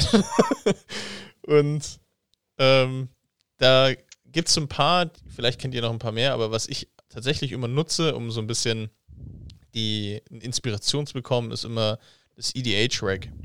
Also oder edhrec.com. REC geschrieben dann, also edhrec.com. Genau. Da könnt ihr euren Commander auswählen und dann schlägt es euch vor, also dann zeigt es euch eine Liste von Karten, die die Leute am meisten für diesen Commander eingebaut haben. Das hilft immer so ein bisschen ein Gefühl dafür zu bekommen, was bauen andere Leute denn so für den rein. Das ist eine gute Inspiration. Aber noch was wird auf EDH-Rec gezeigt, äh, das darfst du auf gar keinen Fall unterschlagen. Du kannst den Commander raussuchen und siehst auch gewisse Themen, die mit diesem Commander ja. gebaut wurden. Also auch das ist super. Das heißt, dass du da auch mal vielleicht mal eine Inspiration kriegst, diesen Commander auch auf eine andere Art zu spielen. Also da gibt es sowohl auch dann zum Beispiel die Option zu sehen, was ist quasi eine Budgetversion von dem Commander. Ja. Das gibt es auch. Also du kannst den Commander finden und sagen, du möchtest bei EDH-Rex sehen, was sind denn jetzt aus Budgetgründen eher die günstigsten Karten, die die Leute am meisten gespielt haben oder auch die teuersten und dann eben themenbezogen. Also zu sagen, keine Ahnung, der eine Commander wird dann zum Beispiel als Thema hauptsächlich mit irgendwelchen Counterspells gespielt oder Ja. mit Artefakten oder vielleicht sogar mit einem Tribal, also zum Beispiel dem Tribal Vampire oder Elfen. Das kann man dann sich immer wieder anschauen und kriegt dann durchaus neue Impulse. Also dafür ist definitiv gerade für Commander, also edhrec.com ist für mich die Anlaufstelle eigentlich schlechthin. Also ich kenne gefühlt keine bessere Quelle, um sich da Eindrücke und ähm, Inspirationen zu holen. Ja. Was auch eine gute Möglichkeit ist, ist äh, scryfall.com. Das ist äh, einfach eine Kartendatenbank. Die habe ich relativ viel genutzt. Zum Beispiel, ähm, als ich mir meinen Scorpion God gegab, gebaut habe. Da habe ich einfach geschaut, okay, ich möchte ein Deck bauen, das auf minus 1, minus 1 äh, Marken aufbaut. Weil das eben die, die Stärke vom Skorpiongott ist, dass der immer, wenn eine Kreatur stirbt mit einer minus 1, minus 1 Marke drauf, darf ich eine Karte ziehen. Und dann habe ich einfach auf Scryfall geschaut, okay, äh, ich suche nach Karten, die im Kartentext minus 1, minus 1 Counter haben. Und dann hat er mir die hunderte davon angezeigt, dann muss, kann ich nur auswählen, okay, mein Commander hat die und die und die Farben, zeig mir nur die aus, die ich da spielen kann. Und ja, so sieht man dann zumindest schon mal einen Haufen Karten, die alle synergieren könnten mit deinem Deck.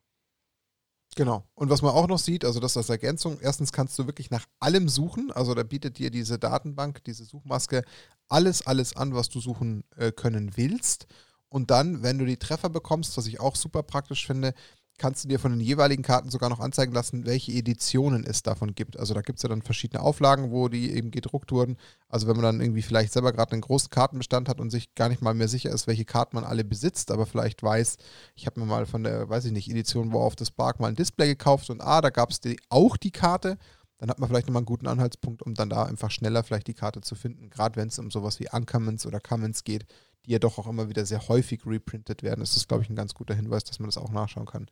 Ich habe schon oft erlebt, dass ich selber Karten bereits besessen hatte, gar nicht mehr wusste und nie nachgeschaut habe, dass ich die Edition zum Beispiel eigentlich auch hatte. Ja, stimmt. Aber es gibt auch ein paar deutsche Resources, äh, Quellen, die man nutzen kann. Ähm, und zwar zum Beispiel rumkommandiert. Ähm, hat Das stimmt. Die, die sind ja auch sehr stark auf Commander oder auch der erwähnte Podcast von Anfang, ähm, die du meintest. Es gibt schon auch ein paar deutsche Content Creator, die sich auf das Thema Commander stürzen und das, die sollten wir auch nochmal ans Herz legen, weil die sich explizit nochmal viel intensiver mit dem Thema ähm, beschäftigen. Die verlinken wir natürlich auch sehr, sehr gerne. Ähm, gut. Dann ist natürlich die Frage, wo, ähm, ach ja, was mir gerade einfällt, die mir herumkommentiert, haben die eigentlich unsere Challenge schon gemacht? Hm, Ich glaube noch nicht, aber da kann man gerne nochmal ganz freundlich darauf hinweisen. Für 8 Euro ein Commander-Deck bauen. Mhm. Ich habe noch nichts gehört. Ja. Vielleicht verzweifeln sie auch, vielleicht haben sie es einfach auch nicht drauf. Wer weiß. Große Worte.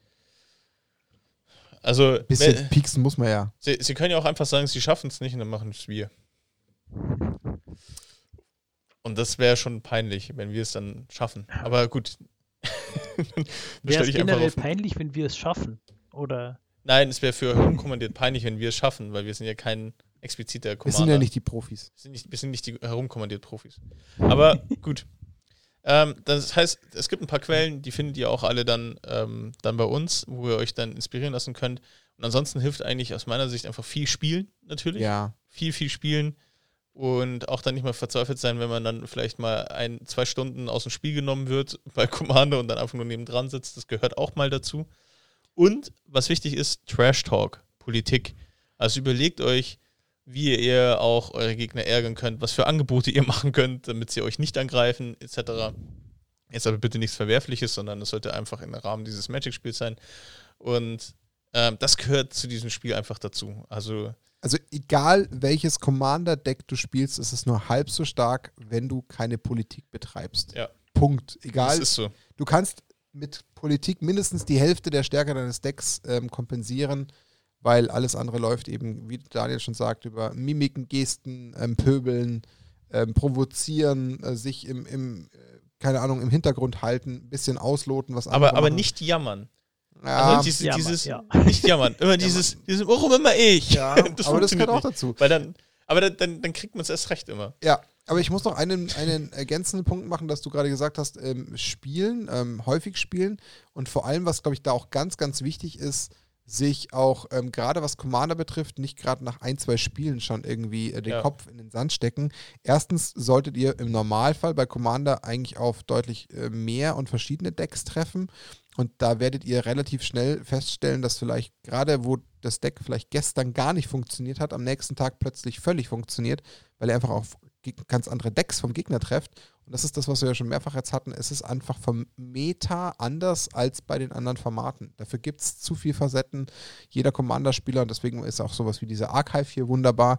Der Ja. hat in der Regel eine richtige dicke Facette an großen Commandern und dann hat seine 5, 6, 7, 8 Commander, damit er schön Wie Varietät hat. elegant er die Werbung Ah, nochmal untergebracht hat. Das ey. ist so schön reingearbeitet. Jetzt Oh, machst du kaputt. Mann, wie er es mir einfach versaut. Nein, aber das ist, glaube ich, tatsächlich eine wichtige Message. Also ähm, lasst das Deck nicht gleich irgendwie fallen, sondern probiert das ruhig drei, vier, fünf, sechs Mal aus, Ja. bevor ihr wirklich ähm, die Segel streicht. Ich meine, klar, solltet ihr es komplett verhunzt haben, dann merkt ihr das irgendwann, aber nur weil ihr vielleicht mal ein, zwei Matches hattet und das Gefühl habt, ihr seid völlig überfahren worden, würde ich das nicht gleich als Indikator nehmen, das Ding gleich äh, in die Tonne zu kloppen. Das würde Ja. ich nicht tun. Definitiv. Haben wir jetzt alles, damit man jetzt mal so die wichtigsten Grundlagen für so einen Deckbau hat? Fehlt uns ich irgendwas? glaube, wir haben den Anfang angekratzt. Aber wir wollen den Podcast Anfang ja jetzt angekratzt. nicht in die Länge ziehen. Das stimmt. Also mir Ja. schwebt durchaus vor, dass wir in sehr baldiger Bälde nochmal nachschieben und noch mehr in die Feinheiten gehen, so ein bisschen.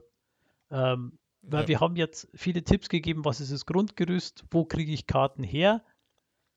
Aber es gibt noch so viel mehr dazu zu erzählen. Es gibt andere Kategorien, in die man die Karten einteilen kann. Es gibt vor allem das große Problem, wie streiche ich zusammen? Also Mm, ich habe 100 Karten gefunden. Nee, ich brauche 100 Karten. Ich habe 200 gefunden. Ja. Welche haue ich raus? Was lasse ich jetzt weg? Ja. Genau. Das ist ganz, Aber ich glaube, wir können da gerne nochmal demnächst einen Nachfolge-Podcast starten und uns einfach nur weiter mit dem Thema beschäftigen. Ja, wir können es ja im, im Rahmen mit Commander Legends, da werden wir sicher auch ein, zwei Worte dazu verlieren. Oh also äh, im Stile von Nackt und Rosa natürlich. Also das heißt, wir werden jetzt nicht jede einzelne Karte diskutieren, aber Commander Legends gibt es viel zu bereden. Es, Ja. ähm, wirklich viel zu bereden. Wird das Format nochmal dramatisch befeuern. Ja, auf jeden Fall. Und ich freue mich tierisch auf dieses Set. Es ist einfach mega cool. Aber genau, und im Rahmen dessen können wir ja vielleicht nochmal, äh, wenn wir eh schon so ein bisschen über das Set sprechen, noch, ähm, noch die Feinheiten mit hinzunehmen. Gut. Dann lasst uns das doch so machen. Dann haben wir, glaube ich, jetzt einen ganz äh, runden Abschluss für den Anfang, äh, Ja. sodass jeder vielleicht nochmal so ein bisschen Gefühl bekommt, wie viele Karten, wovon sollte man denn so in etwa dabei haben. Der liebe Lorenz wird mir das so aufbereiten, dass ich das natürlich auch schön in so einen kleinen, kurzen Abschnitt äh, unter das YouTube-Video packen kann, was man so in etwa von den jeweiligen ähm, Kartenarten dann so äh, im Schnitt dabei haben sollte. So eine kleine Guidance, kleine Anleitung. Ähm, ja, und dann sollte euch das erstmal helfen, vielleicht mal äh, spaßige Decks zu bauen. Ihr dürft natürlich auch gerne, jetzt mal unabhängig von unseren Gewinnspielen, auch gerne mal in die Kommentare schreiben, was ihr euch denn vielleicht für solche spaßigen Commander euch überlegt habt. Dann können wir auch gerne mal drauf eingehen und auch entsprechend die vielleicht auch hier besprechen. Also auch da bitte nicht zögern, äh, von jedem Ihr Input. könnt auch den, den Lorenz challengen, welchen Commander er bauen soll.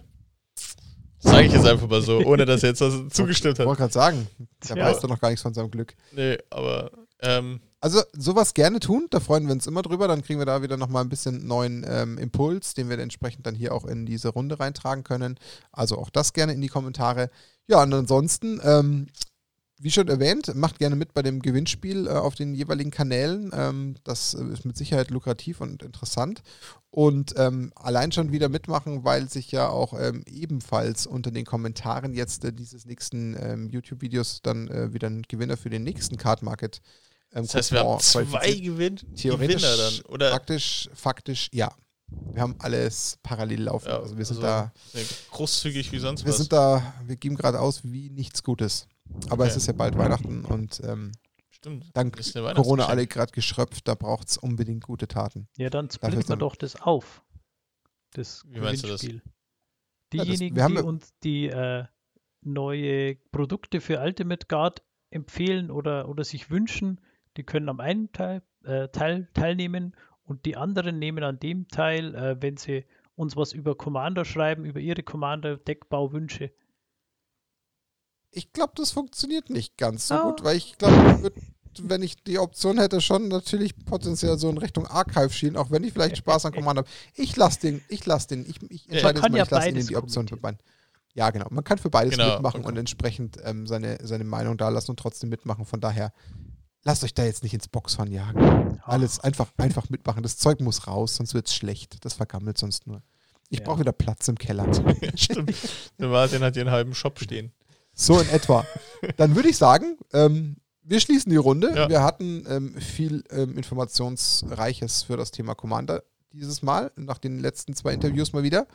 Ähm, freuen uns auf die Folge, die dann wieder äh, in den nächsten spätestens zwei Wochen äh, darauf folgt, in der Hoffnung, dass wir da schon ein bisschen mehr auch zu Commander Legends sagen werden und können. Mussten wir ja Definitiv. doch, klar, weil es ja bis dahin schon definitiv erschienen ist.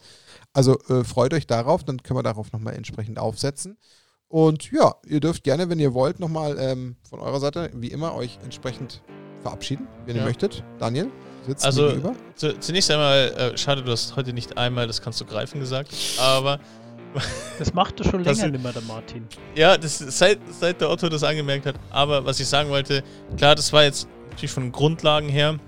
Also vielleicht der eine oder andere, der viel Commander spielt, hat jetzt nicht wahnsinnig viel Neues erfahren, aber wir wollten auch mal unbedingt eine Folge machen, wo wir tatsächlich auch die Basics für viele fragende Gesichter da draußen äh, machen. Ich hoffe, es hat trotzdem ähm, vielen gefallen und es war auch sehr unterhaltsam. Ich hatte zumindest Spaß, so ein bisschen den Interviewpartner zu spielen. Man ihm nicht angemerkt. Lorenz, was hast du zu sagen? Ja, ich kann mit Dani nur anschließen. Ich hoffe, wir haben ein bisschen die Grundlagen legen können für alle ganz neuen Commander-Spieler. Ähm, und ja, freuen uns, wenn ihr uns auch wissen lasst, was ihr euch denn noch erhofft von uns, ob wir das Thema noch weiter vertiefen sollen, ob wir mehr tatsächlich Anfänger-Content auch bieten sollen, so wie wir es jetzt heute versucht haben. Wir freuen uns immer über die Anregungen, die wir kriegen. Und ansonsten hat es wieder Spaß gemacht. Bin immer sehr gerne dabei. Und nutzt es auch gleich, um mich zu verabschieden. Und sagt danke fürs Zuhören Sehr schön. und gebe ab an den Martin. Wunderbar. Dann äh, bleibt mir nichts anderes, als äh, am Ende des Tages natürlich wiederum den Podcast zu schließen. Ähm, ja, auch ich hoffe, dass wir entsprechend die Grundlagen für einige jetzt da draußen nochmal legen konnten oder vielleicht auch für das Format, ähm, ja, wie soll ich sagen, einen Anreiz setzen konnten, dass da vielleicht der eine oder andere sich dadurch eventuell motiviert fühlt, das mal zu tun. Ja, momentan herrscht gerade Lockdown, ein bisschen ärgerlich, weil das gerade sowas wie Commander ein bisschen natürlich äh, torpediert. Nichtsdestotrotz nutzt die Zeit, baut doch schon mal ein paar coole Decks, ähm, tüftelt rum, von 200 Karten 100 rausschneiden müssen, tut weh, da braucht man Zeit. Das wird äh, die ein oder andere Träne kosten, damit man sein Deck zusammengebaut hat. Von daher nutzt es jetzt und dann könnt ihr euch entsprechend, wenn es wieder losgeht, äh, direkt wieder an den Tisch schmeißen und schon gleich versuchen, die Leute entsprechend mit eurem Commander zu ärgern. Ich muss jetzt Ja. gerade an ein Bild denken, wie der Martin weinend von Haufen Karten sitzt, weil er cutten muss. Das kann durchaus passieren. Ja, äh, das war Nackt und Rosa, der Snapcast mit Episode 23. Ähm, auch wieder mal gesponsert von cardmarket.com, Europas größtem Online-Handelsplatz für Kartenspiele jeglicher schön. Art. Ähm, ja, und ähm, ich würde sagen, ähm, bleibt gesund, baut coole Decks, macht bei den Gewinnspielen mit, ähm, damit wir natürlich auch das nächste Mal zwei freudige Gewinner ähm, bekannt geben dürfen und entsprechend jemanden mit einem Archive 800 Plus ähm, beglücken dürfen, der natürlich im Idealfall gleich acht Commander-Decks reinpackt. Ähm, ja, und dann würde ich sagen, gesund bleiben, durchhalten und wir hören uns ganz bald wieder und bis dahin wünschen wir euch eine schöne Zeit und ja, alles Gute soweit. Bis dann, bye bye. Ciao.